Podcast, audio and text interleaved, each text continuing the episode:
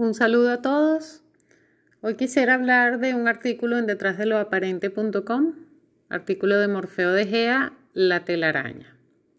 Cuando tenía 12 años de edad llegó a mis manos el libro de Josip Ibrahim Yo visité Ganímedes. Fue tal el impacto de esa historia narrada como verdad que me impulsó a investigar si realmente era cierta y quién era su supuesto autor. Lo primero que hice es contarle sobre el libro y mis intenciones a un pariente muy cercano que formaba parte de una orden esotérica cuyos conocimientos sobre estos temas eran moneda común. Luego de charlar y alentarme a llevar a cabo la investigación, sus palabras fueron Nunca preguntes de forma directa sobre estas cosas si no conoces perfectamente al interlocutor. No comprendí entonces a qué se refería, pero tomé su consejo me llevó años descubrir que Josip Ibrahim era el seudónimo del doctor José Rociano Holder, un maestro de una escuela esotérica que nunca fue a Ganímedes ni visitó la India, y que utilizó ese tipo de narrativa para difundir sus conocimientos espirituales sin ser detectado. Claro está que no existía Internet en esa época. Mucho tiempo después, otra persona que conocí por esas sincronicidades de la vida nos dijo en una reunión, si buscan la verdad, no tienen que ser identificados. Tampoco comprendí bien a qué se refería con no ser identificado. ¿Identificado por quién? Luego de unos años, otro extraño personaje que le llamaban el alemán y que la mayoría tomaba por loco, con el cual tenía extensas charlas y cuyos contenidos no comprendí hasta mucho tiempo después, me comentó, si te conocen, hasta los pensamientos pueden ser escuchados. Hace algunos años, mientras hacía una investigación con un amigo y compañero de búsqueda, que representaba un alto riesgo por no saber qué encontraríamos y qué, quién o quiénes estaban detrás de todo, salió el tema de cómo protegernos al respecto, ya que sabíamos que todo tenía que ver con todo y podíamos ser identificados en cualquier momento. Él dijo, no tenemos que arriesgarnos a tocar un hilo de la telaraña y ahí todo se aclaró. Tomaron sentido las tres frases anteriores. La telaraña lo cubría todo y cualquier roce podía activar la alarma. Para comprender la telaraña, primero tiene que comprender la realidad holocuántica. Si bien este concepto llevaría un artículo aparte que más adelante veremos, basta por ahora diferenciar holográfica de holocuántica. Una fotografía holográfica es una imagen tridimensional hecha con ayuda del láser donde cada píxel contiene toda la información del total de la imagen y no solo una parte de ella. Imagínense una imagen compuesta con pequeñas imágenes de sí misma que forman el todo. En una proyección holográfica usted ve la imagen de un objeto tridimensional compuesto por frecuencias de luz proyectadas sobre un punto, pero el objeto es solo una imagen, no tiene cuerpo físico tangible. En la holocuántica el proceso es similar al anterior, solo que la proyección es física y material. Usted no solo ve el objeto, sino que además puede tocarlo e igual que en la holografía, cada parte contiene el todo.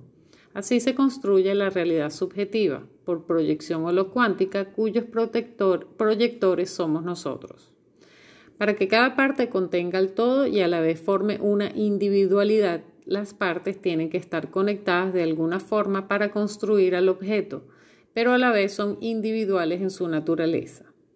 Por ejemplo, tomemos a la parte más pequeña y que se encuentra en todas partes de la unidad de carbono humano, el ADN. Este contiene toda la información del individuo, no siendo en realidad el individuo, pero si se conoce el proceso, usted puede clonar a la persona logrando una copia exacta de la misma. ¿Por qué sucede esto? Porque nuestra naturaleza, como la de cualquier forma animada e inanimada, es holocuántica. Somos energía condensada holocuánticamente.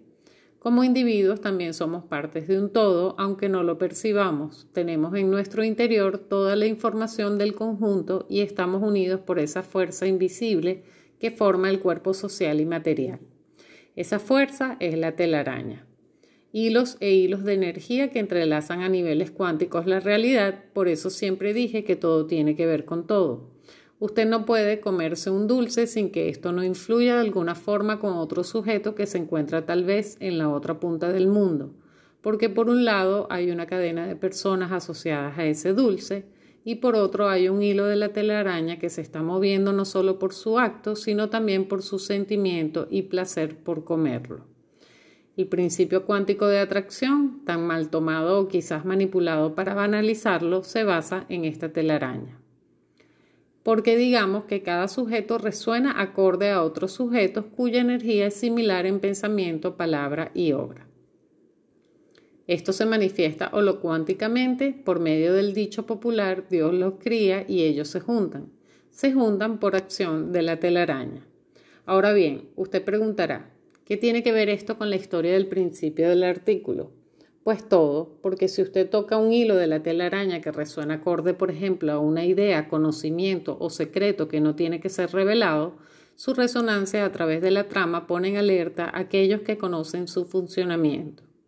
Doy un ejemplo claro, usted está buscando a fulano por una causa X, le pregunta al carnicero si lo vio. Este no lo conoce ni sabe dónde está fulano, pero su actitud de preguntar le resulta extraña. Entonces el carnicero le comenta a otro cliente que alguien estaba preguntando por fulano. El cliente no sabe quién es usted, pero lo conoce a fulano. Va y le comenta que alguien lo está buscando.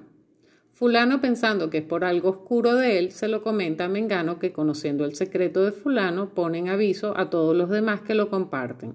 Uno de ellos estaba presente cuando usted le preguntó al carnicero, pero como no lo conocía fulano, no prestó atención.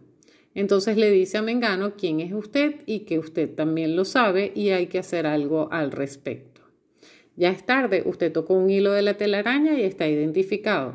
Desde ese momento todos sus movimientos serán observados y fulano ni se enteró que era usted el que lo estaba buscando. Traslade esto a niveles de los amos, con las energías sutiles que manejan en el momento que usted toca el hilo y sabe quién lo tocó. Usted ya no es una parte del todo, ahora es una individualidad con la información del todo. No hay forma de evadir su control y ciertamente hasta los pensamientos son escuchados. La telaraña se pone en acción a su más alto nivel y se sintoniza a su individualidad para poder rastrearlo. Ahora usted es un peligro latente para la seguridad de la información y propósito que manejan esas energías del mal, una célula cancerígena infestada con la energía del conocimiento. Luces y sombras estarán atentas a sus pensamientos, palabras y obras. La telaraña existe a niveles de energías muy sutiles, inapreciables por el hombre común, entrelaza todo, forma parte de todo y su manifestación material es todo, usted, yo, la naturaleza, lo inanimado, todo. La telaraña nos une, por eso se encuentra acá leyendo esta información y compartiendo la suya. No es casual que hayan llegado, pero también puede ser usada con propósitos siniestros. El conocimiento de su existencia nos da por lo menos la precaución en el, actuar para no ser identificados. El anonimato protege a la persona, aunque destruyan su obra, siempre podrá ser reconstruida bajo otro seudónimo. El doctor José Rociano Holder lo sabía y se protegió bien bajo el seudónimo de Joseph Ibrahim. Total, ¿quién se tomaría el trabajo de ratificar la veracidad de una novela de ficción nadie lo tomaría en serio. ¿O sí? Nada es lo que parece. Pero quédese tranquilo, la, la, telaraña solo funciona si usted es importante, con influencias sociales o poder de transmisión de información. Si no, no vale la pena tomarse el trabajo. Lo mejor es que siga siendo un número más sin ningún poder hacia los otros. Solo una persona que piensa cosas raras, casi un loco, o un escritor que escribe de esas cosas para llenarse los bolsillos. Total, que puede hacer más que entretener a las dormidas unidades de carbono.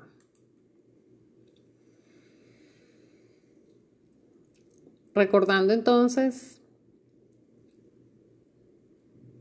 el siguiente artículo de Morfeo de Gea, los principios cuánticos. La máxima o frase divide y reinarás o divide y vencerás es atribuida al emperador romano Julio César, 100 a.C., 44 a.C. También a Nicolás Maquiavelo en su tratado de doctrina política titulado El Príncipe, que publicó en 1513 y hasta Napoleón Bonaparte 1769-1821. Pero en realidad esta frase no le pertenece a nadie, solo porque solo es la manipulación de una ley del universo cuántico que dice todo tiene que ver con todo. Ahora entraremos en la parte más profunda del engaño y la manipulación de la ilusión de la realidad. Esta se basa en aprovechar nuestro cerebro y pensamiento lineal basado en los opuestos, bueno o malo, y en la escasa o nula capacidad de pensar cuánticamente para separarnos, confundirnos, ocultarnos y mantenernos dormidos y mansos como corderos en un corral. La unidad de carbono humano ve en esta idea divide y reinarás solo la interpretación superficial y literal, empleada y puesta en funcionamiento en todo ámbito sociocultural, político, religioso, económico, social, etc.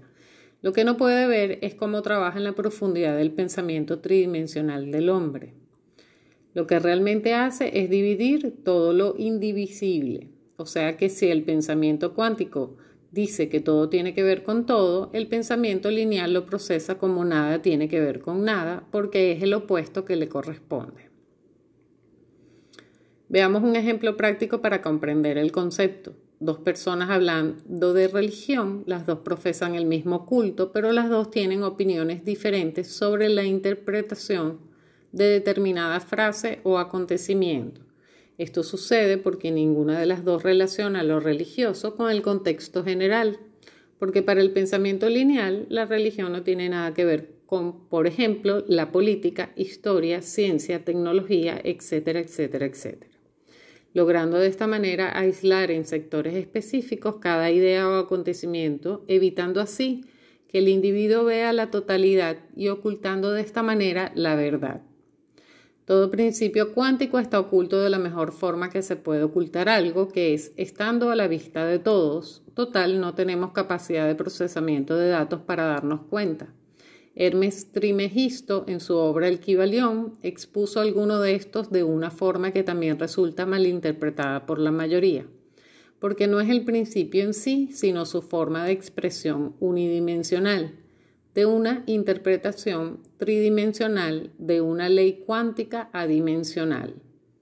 En otro momento hablaremos de las dimensiones para poder luego explicar bien esto. Por ahora creo que entenderán el concepto general que es que las leyes cuánticas son usadas para manipular nuestra realidad subjetiva a través de la ilusión de la realidad.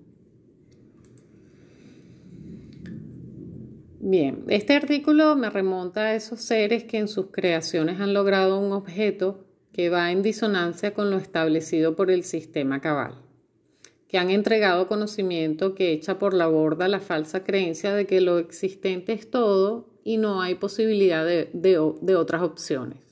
Este es el caso de médicos de la medicina ancestral que los hiperbóreos conservaron y expandieron para que la humanidad dentro de sus posibilidades tuviera acceso a ella pero para que esto tenga una injerencia directa sobre la telaraña, tiene que ser que muchos sujetos tuvieran la certeza y pusieran en práctica en sí mismos estas opciones, que generalmente están censuradas y no tienen la campaña por parte de los medios de comunicación mediática como apoyo. Incluso son cuestionados por científicos pagos o que no les conviene que se hagan con la experiencia porque el negocio de la medicina quedaría además de expuesto con menor asiduidad en demanda. No voy a nombrar a alguien específico por no entrar en detalles innecesarios, pero cada vez más estamos ante estos eventos masivos de individuos que tomamos conciencia del daño de los medicamentos o tratamientos invasivos, siendo las alternativas disponibles, accesibles, tanto en información como en testimonios de su calidad de natural. Aunque se hacen esfuerzos por desmentir los resultados óptimos y tangibles, la misma naturaleza provee de esta materia utilizada como medicina, siendo accesible probar su uso y buscar en su área quienes tengan los conocimientos para un adecuado tratamiento. Estos especialistas tienen influencia y van expandiendo la información a través de las redes sociales, logrando que la protección, como yo lo veo, se va dando dentro de los círculos que en misma defensa de dejar de ocultar lo que no nos enseñan, hace posible que sea muy evidente lo que necesitan, su desprestigio. Es por eso que si muchos estamos en la misma sintonía sobre la conciencia, sobre lo que no es común, funciona y sustituye lo artificial y dañino, se logran mayores resultados. De allí la importancia de la conciencia colectiva y lo que esto supone. No es lo mismo que a usted le bloqueen información que que tengan que hacerlo con muchos que hablan de lo mismo. Ahora mismo sucede que médicos en desacuerdo con algunas de estas inoculaciones han optado por preferir crear sus canales independientes donde poder exponer sus resultados junto a su experticia y conocimiento, aunque eso les cueste el título universitario. En Rebeldía Ciudadana se habla de esto, en, que en otro sentido nos da una similar idea de que si todos dejáramos de mantener sus negocios farmacéuticos, en este caso que menciono de la medicina natural como punto álgido que toca la telaraña, existe la posibilidad de que tengan que cerrar y no tendrían más remedio que aceptar que todos caímos en cuenta de los beneficios reales y no estamos dispuestos a participar como enfermos que de verdad no se curan del todo o expuestos a consecuencias insospechadas por el consumo de estos productos o prácticas como tratamientos. El ejemplo lo saco a relucir por haber sido testigo de las censuras a estos grandes médicos de la medicina alternativa, que a legua se les nota que no van por fama divulgando sus proyectos, que con el mínimo de ganancia y a con las trabas continúan fieles a difundir estos beneficios que ayudan a la humanidad completa si nos dejáramos de tonterías y pusiéramos cuidado a lo que está sucediendo detrás de lo aparente, lo que sucede con nuestras energías, cómo nos enfermamos o nos hacemos vulnerables a ser manipulados por la naturaleza de sus ingredientes. He comprobado el esfuerzo que han tenido que hacer para dejar de ser perseguidos y cerrados sus negocios, pero como todo, la semilla plantada es un avance. Y si pudiéramos ver no solo el beneficio de esto, sino nuestro miedo a incursionar en objetos de gran valor que evitarían muchas desventajas sobre nuestro avance de conciencia, estaríamos sin vuelta atrás, sin miedo y prestos a dar el todo por el todo como se pueda para conservar la verdad y la vida que nos han querido arrebatar con artificios e ilusiones. Seamos condescendientes entonces para darnos la oportunidad de cambiar nuestros hábitos y estilos de vida que se van propagando cada día más en conciencia y dejemos el legado a los nuestros para que se informen de lo que se puede lograr con menos recursos incluso. No deja de asombrar que, por ejemplo, al tener trabas económicas es cuando nos ponemos creativos para buscar alternativas. Y no tiene que ser así. Son tiempos donde todo se sabe y las omisiones sobre lo que podemos resolver como siempre y como todo queda de nuestra parte. Exigimos a veces cosas que no necesitamos, siendo que las opciones menos conocidas por no tener la fama que da una marca y no es lo usual conocido a través de nuestros padres, lo descartamos, lo ponemos en duda cuando, como siempre, investigar es lo que nos queda, dejando de seguir patrones de intereses. Una expansión de la telaraña son estas prácticas. Siempre pongo el ejemplo de aprender a tocar un instrumento.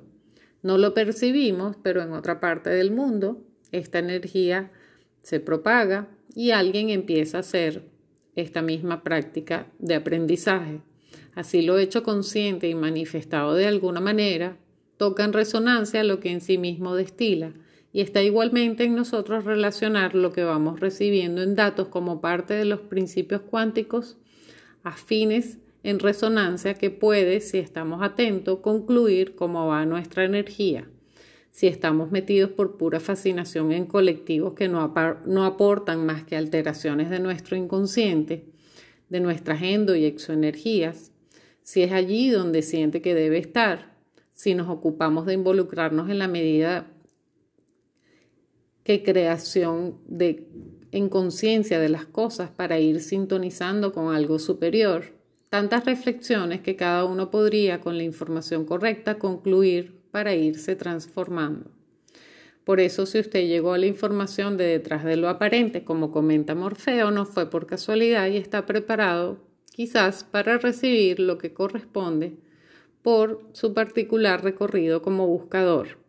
Las casualidades no existen. De todas maneras, no me crea, no crea nada de lo que digo, investigue y créase a usted mismo.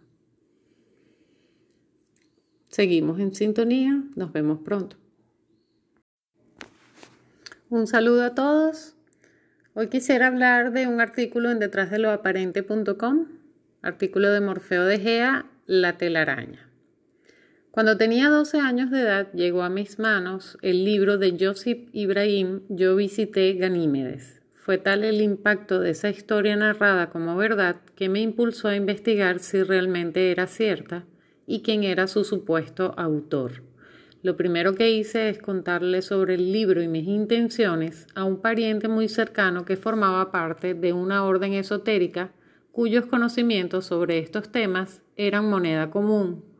Luego de charlar y alentarme a llevar a cabo la investigación, sus palabras fueron Nunca preguntes de forma directa sobre estas cosas si no conoces perfectamente al interlocutor. No comprendí entonces a qué se refería, pero tomé su consejo me llevó años descubrir que Josip Ibrahim era el seudónimo del doctor José Rociano Holder, un maestro de una escuela esotérica que nunca fue a Ganímedes ni visitó la India, y que utilizó ese tipo de narrativa para difundir sus conocimientos espirituales sin ser detectado. Claro está que no existía Internet en esa época. Mucho tiempo después, otra persona que conocí por esas sincronicidades de la vida nos dijo en una reunión, si buscan la verdad, no tienen que ser identificados. Tampoco comprendí bien a qué se refería con no ser identificado. ¿Identificado por quién? Luego de unos años, otro extraño personaje que le llamaban el alemán y que la mayoría tomaba por loco, con el cual tenía extensas charlas y cuyos contenidos no comprendí hasta mucho tiempo después, me comentó, si te conocen, hasta los pensamientos pueden ser escuchados.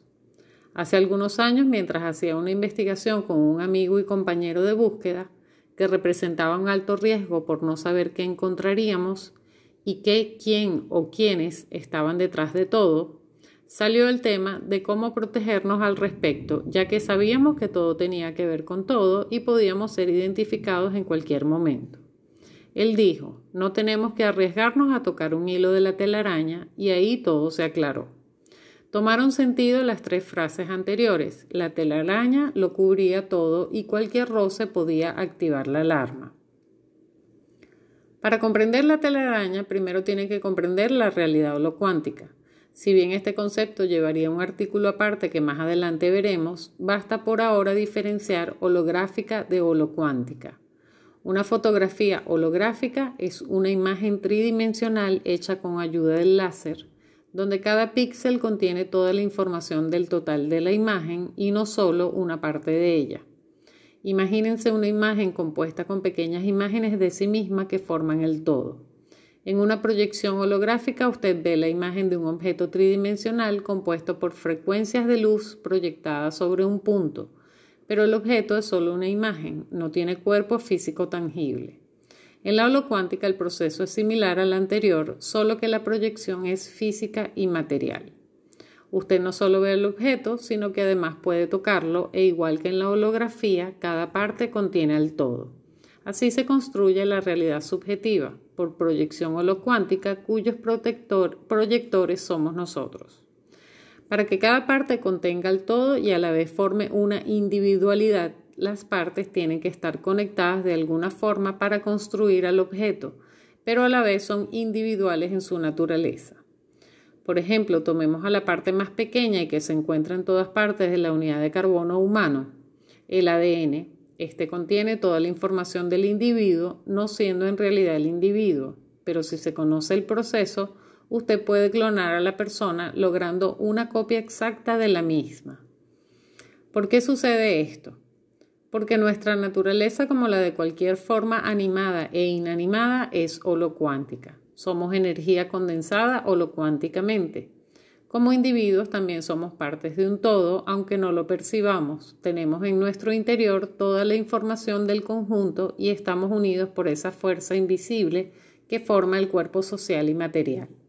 Esa fuerza es la telaraña hilos e hilos de energía que entrelazan a niveles cuánticos la realidad, por eso siempre dije que todo tiene que ver con todo. Usted no puede comerse un dulce sin que esto no influya de alguna forma con otro sujeto que se encuentra tal vez en la otra punta del mundo, porque por un lado hay una cadena de personas asociadas a ese dulce y por otro hay un hilo de la telaraña que se está moviendo no solo por su acto, sino también por su sentimiento y placer por comerlo. El principio cuántico de atracción, tan mal tomado o quizás manipulado para banalizarlo, se basa en esta telaraña.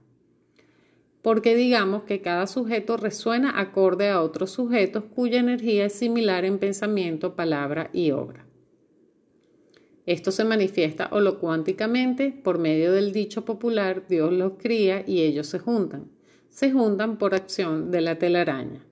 Ahora bien, usted preguntará, ¿Qué tiene que ver esto con la historia del principio del artículo? Pues todo, porque si usted toca un hilo de la telaraña que resuena acorde, por ejemplo, a una idea, conocimiento o secreto que no tiene que ser revelado, su resonancia a través de la trama pone en alerta a aquellos que conocen su funcionamiento. Doy un ejemplo claro, usted está buscando a fulano por una causa X, le pregunta al carnicero si lo vio. Este no lo conoce ni sabe dónde está fulano pero su actitud de preguntar le resulta extraña. Entonces el carnicero le comenta a otro cliente que alguien estaba preguntando por fulano. El cliente no sabe quién es usted, pero lo conoce a fulano. Va y le comenta que alguien lo está buscando.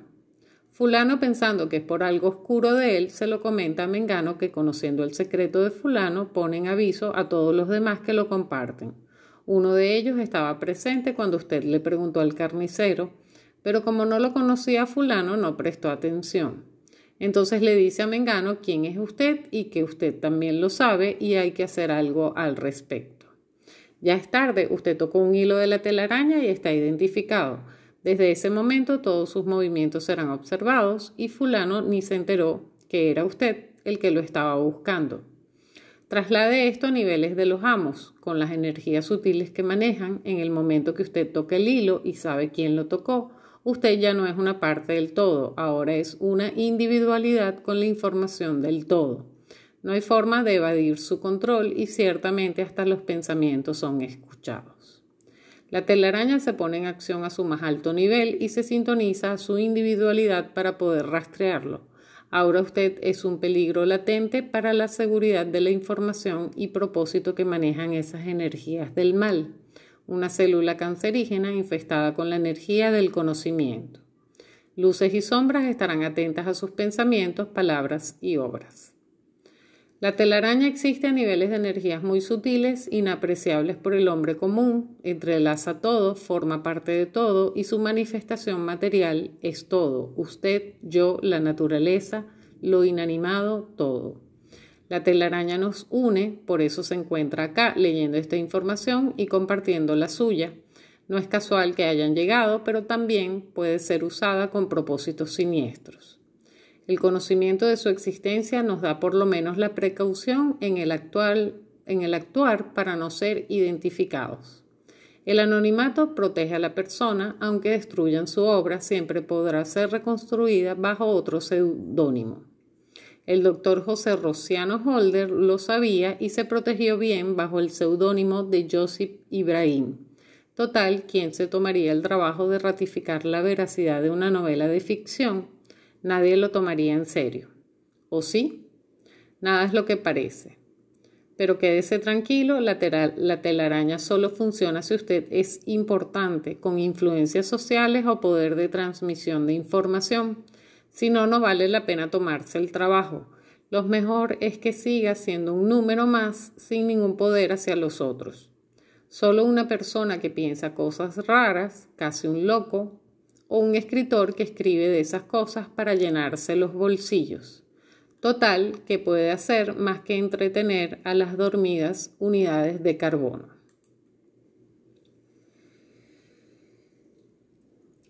Recordando entonces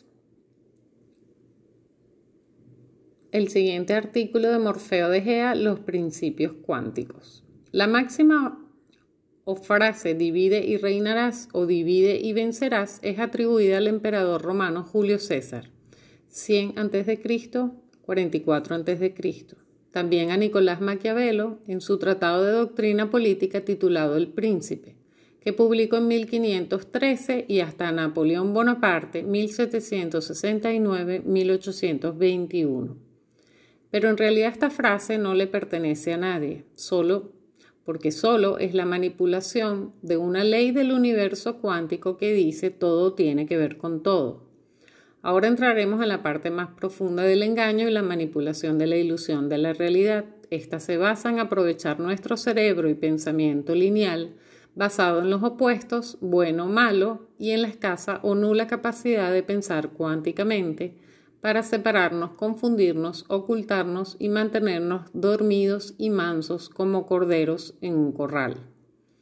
La unidad de carbono humano ve en esta idea divide y reinarás solo la interpretación superficial y literal, empleada y puesta en funcionamiento en todo ámbito sociocultural, político, religioso, económico, social, etc.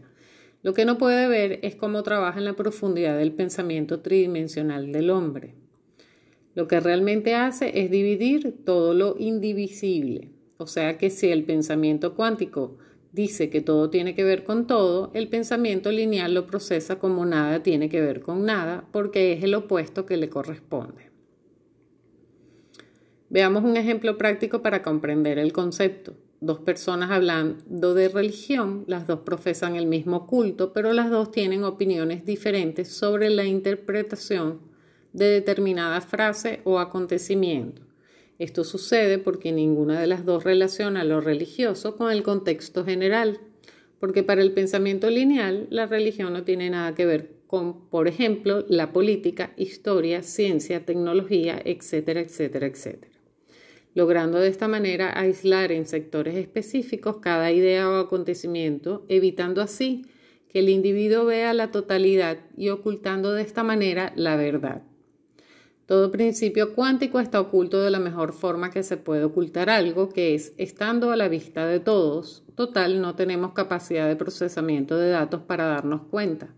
Hermes Trimegisto, en su obra El Kibalión, expuso alguno de estos de una forma que también resulta malinterpretada por la mayoría, porque no es el principio en sí, sino su forma de expresión unidimensional de una interpretación tridimensional de una ley cuántica adimensional. En otro momento hablaremos de las dimensiones para poder luego explicar bien esto.